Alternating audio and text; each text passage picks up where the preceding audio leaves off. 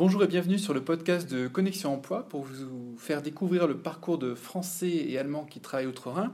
Je vous présente euh, Sylvain Laborde. Bonjour Sylvain. Bonjour Jérôme.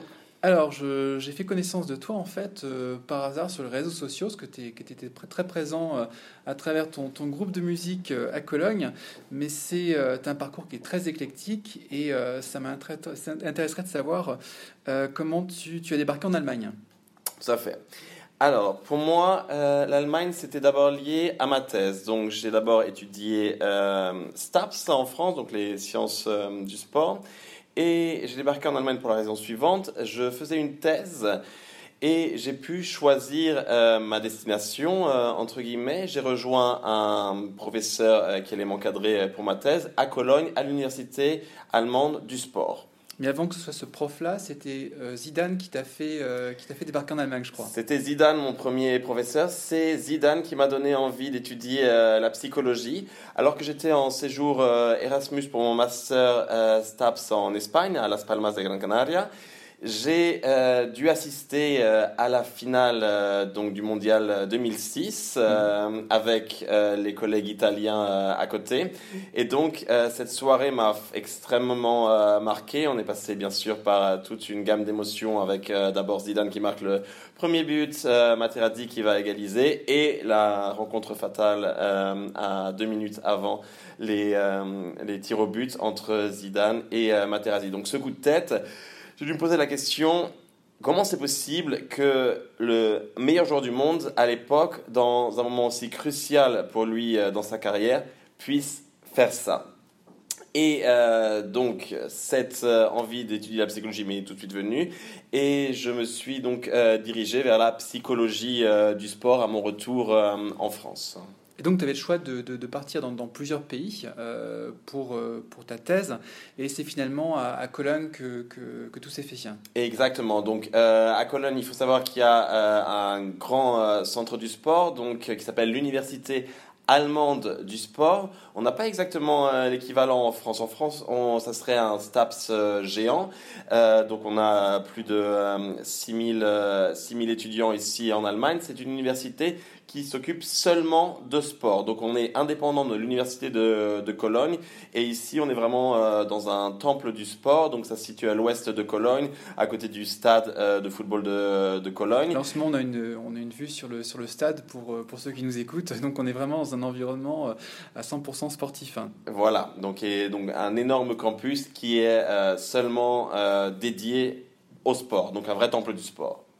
Donc, donc tu as, fait un parcours, ça fait depuis combien de temps que tu vis euh, à Cologne? Ça fait depuis maintenant 10 ans euh, que je vis à Cologne. J'ai fêté mes 10 ans euh, le mois de juillet dernier. Donc je suis d'abord parti pour un stage de 6 mois et donc les 6 mois durent jusqu'à aujourd'hui. Donc tu étais, étais, originaire, je crois, de, de Caen, tu étais, normand à l'origine et tu as fait les allers-retours entre Caen et, Cologne? Tout à fait. Donc alors je suis, né, je suis né au Mans, j'ai fait mes études à Caen, donc j'ai vécu aussi une dizaine d'années à Caen. Mais au, lors de ma thèse, en fait, effectivement, j'étais obligé de faire des allers-retours entre Caen et Cologne parce qu'en même temps que euh, ma thèse en psychologie du sport, je finissais mes études euh, de psychologie et donc euh, et je donnais également des cours à la fac à Caen et ce qui m'a fait énormément bouger. Donc j'ai bien connu le, Thalys à l'époque qui transportait, qui faisait, qui assurait les transports entre Cologne et Paris. C'était presque son meilleur client.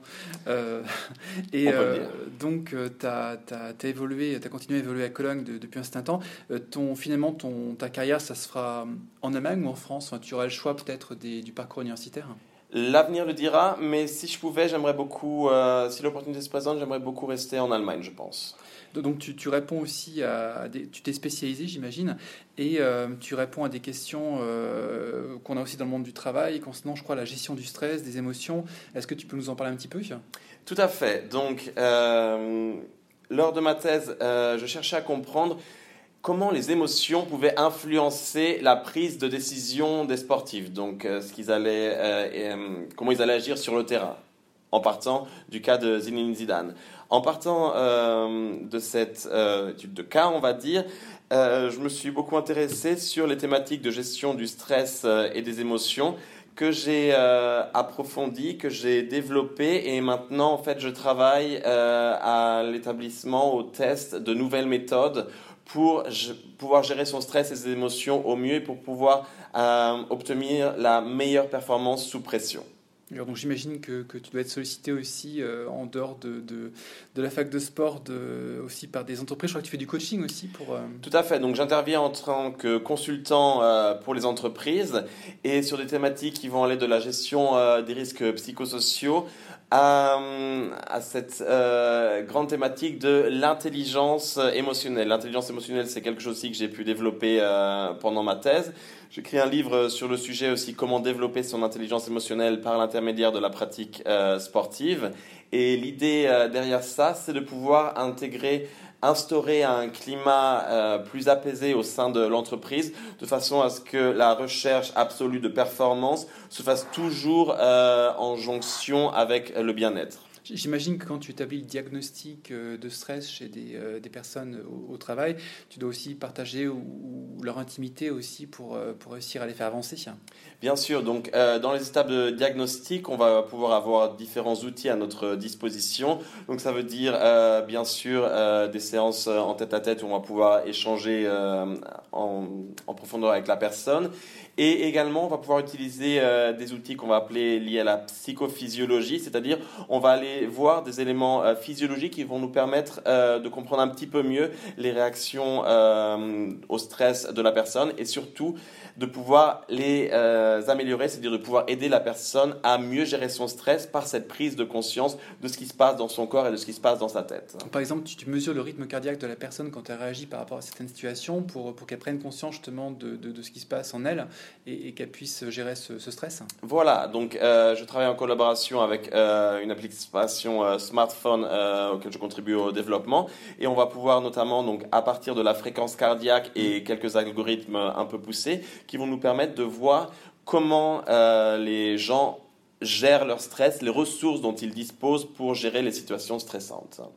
Donc oui, tu as même développé une application pour, euh, pour que la, personne puisse se, suivre elle-même en fait euh, au quotidien. Voilà, donc l'idée de, de, cette application à laquelle je collabore, c'est effectivement d'obtenir euh, des marqueurs très objectifs euh, pour les gens et qui puissent suivre leur progrès aussi quand ils vont, euh, par exemple, utiliser des méthodes de relaxation. Ils vont avoir des indicateurs objectifs immédiats pour pouvoir mesurer les progrès au niveau corporel et au niveau biologique de ce qui se passe Alors ça, c'est l'aspect scientifique, mais aussi presque un aspect poétique, je dirais, dans tout ça, parce que tu, étudies la relation entre le cœur et le cerveau. Euh, et ça te conduit aussi, euh, j'ai pu que, que, que, tu fais des choses aussi euh, qui, sont, qui sont vraiment assez éclectiques. Par exemple, tu, tu as participé à un festival de slam la semaine dernière. Tout à fait. Alors, euh, exactement, Cologne a obtenu l'organisation en cette année de Coupe du Monde de football. Il y a eu un, appel du ministère de la Recherche allemand euh, pour organiser un événement scientifique euh, en rapport avec cette Coupe du Monde de football.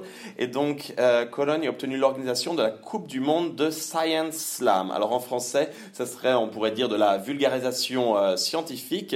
Et donc, ça réunit des chercheurs de, des cinq continents, de 14 pays. Donc, en tout, on a été 17 participants. J'ai été sélectionné pour représenter euh, la France, donc c'était un, grand honneur. Et euh, donc, euh, tous les chercheurs avaient une dizaine de minutes pour, pour présenter leurs recherches de la façon la plus cool possible à un public non spécialiste qui, avec le but que le public ressorte un peu différemment de la manière dont il était entré et puisse apprendre tout en se divertissant. Et toi, qu'est-ce que tu as fait? Tu as mis ta tête dans un seau d'eau. Exactement. Alors, dit comme ça, c'est ça peut, ça peut prêter à sourire, mais effectivement, donc euh, le thème de ma euh, présentation pour cette Coupe du Monde, c'était, euh, je suis parti du, du, cas de Zinedine Zidane pendant la finale de la Coupe du Monde 2006, et j'ai présenté au public mes solutions principales pour Zinedine Zidane s'il avait pu euh, les utiliser à l'époque. Alors, tout d'abord, je me suis mis dans l'état, entre guillemets, de Zidane Zidane euh, lors de la finale, c'est-à-dire que je suis euh, fatigué le plus possible, donc j'ai fait trois minutes de sport intensif sur la scène. Le public a participé, on a fait des, squats et tout plein de mouvements pour faire monter le cœur le plus vite possible.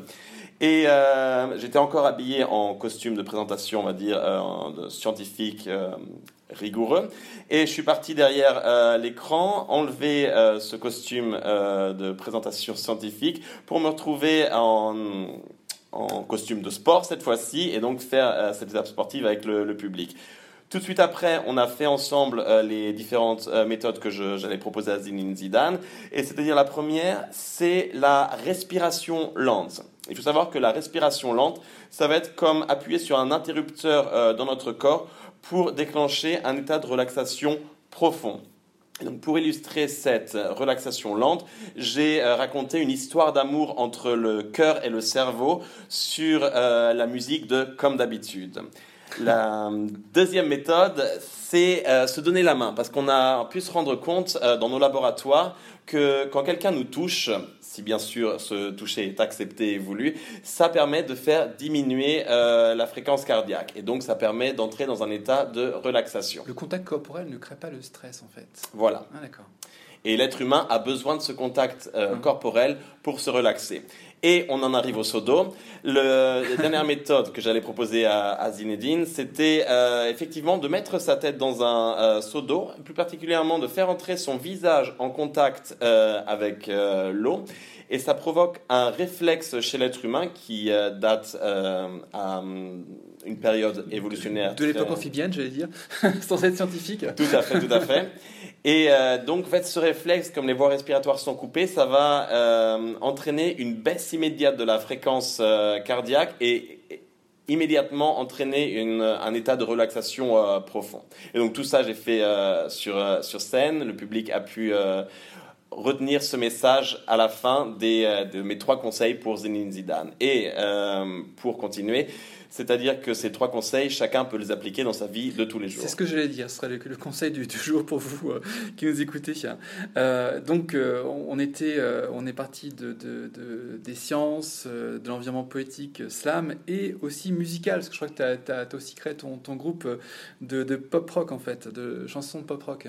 Tout à fait. Alors ça, c'était un vieux rêve. J'ai toujours euh, beaucoup aimé la musique. J'ai fait euh, beaucoup de piano quand j'étais euh, petit. Et au début de ma vie étudiante, j'avais commencé à écrire mes propres chansons alors que j'étais à Caen.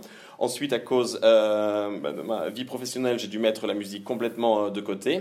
Et puis, il y a deux ans, à Cologne, j'ai voulu réactiver cette passion pour la musique et je me suis remis à chercher en fait euh, une chanteuse pour faire partie de mon groupe Enalkill parce que le principe d'Enalkill donc c'est un duo euh, pop rock donc voix homme-femme. Et donc euh, on a commencé à, jouer dans les bars et puis maintenant on commence à se développer un petit peu et on va aller dans les festivals en Allemagne et puis on commence aussi à jouer en France à s'exporter un petit peu. À se réexporter en France. À se réexporter ou réimporter en France.